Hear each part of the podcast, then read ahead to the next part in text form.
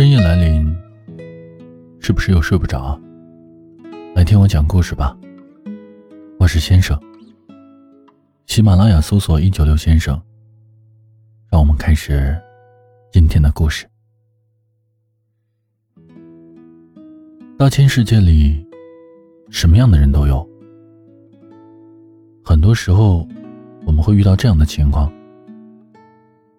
有些人对你的经历完全不了解。于是就妄加评论，也不管你心里怎么想，一味的站在自己的角度对你各种要求和指责。面对各种误解和冷言冷语，一开始，你或许会勉强自己做出改变，想着去向别人解释。可一次两次之后，再多的耐心和宽容，也会被磨平。慢慢的，也就明白了。对于那些不懂你的人，解释就是掩饰；对于那些打心底不喜欢你的人，不管你怎么做，总是能够从鸡蛋里挑骨头。生命中来来往往的人很多，在相处的过程中，难免会发生一些摩擦。对于真正关心自己的人，彼此之间不该存在隔阂，但一些无关紧要的人，能无视就无视吧。毕竟这个世上，并不是所有的人都值得你去解释。要知道，真心想和你交往的人，自然会了解你，并且尊重你的想法；而以自我为中心的人，任凭你怎么去动之以情、晓之以理，又如何改变自己去迎合他们的期待？不理解你的，终究不会理解。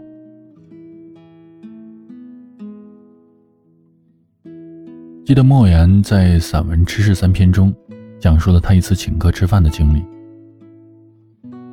几个人一起去吃烤鸭，吃到一半的时候，莫言首先把账结了。大家吃完饭后，餐桌上还剩下许多，就想着都是好东西，浪费了不免可惜。于是又继续吃。这个时候啊，就有人嘲笑莫言，非要把他那点钱吃回去不可，而且还有人鄙夷道：“他怎么能吃那么多呀？他饭量怎么那么大呀？”莫言没有反驳，而是回到家之后才把所受的委屈告诉母亲。当再次上了宴席，莫言一改之前的作风，尽量的细嚼慢咽，吃得温良恭俭让。本以为这样能够得到表扬，可不曾想，还是有人调侃他假模假样，不够本色。在现实中，这样的事例不在少数。经历也许不同，但反应的本质却是一样的。在形形色色的交往中，总会遇到一些人，不分青红皂白的就对你说三道四，然后指手画脚，完全用他们的标准来衡量你，甚至以贬低取笑你为乐。在这些人面前，不必一般见识，毕竟人心不同。你如果太过在意，什么事情都想去解释清楚，不仅会耗费自己的时间和精力，还会落得满腹委屈。生活里面这类人太多了，你终究没有办法一个一个的解释，也改变不了别人根深蒂固的观念。当遇到一些自顾自的对你评头论足，或者是冷嘲热讽。不分缘由就批评责骂你的人，不必去解释什么，因为不值得。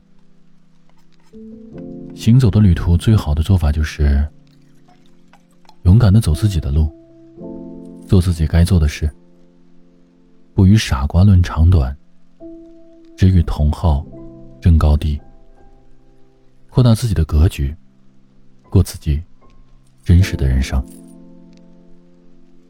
我是先生，感谢您的收听，我的新专辑在我的首页上架了，希望大家有喜欢的可以去点击订阅一下。我们下次再见，晚安。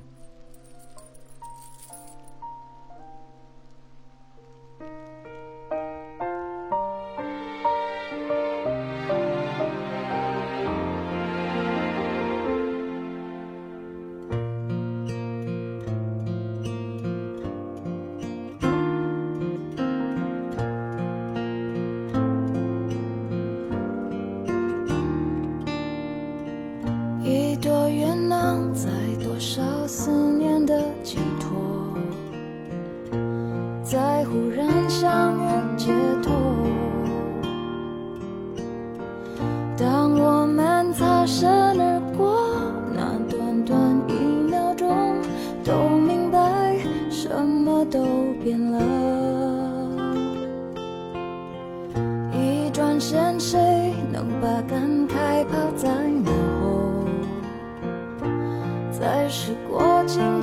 以后。这段情就算曾经刻骨且铭心过，过去了又改变什么？地球太远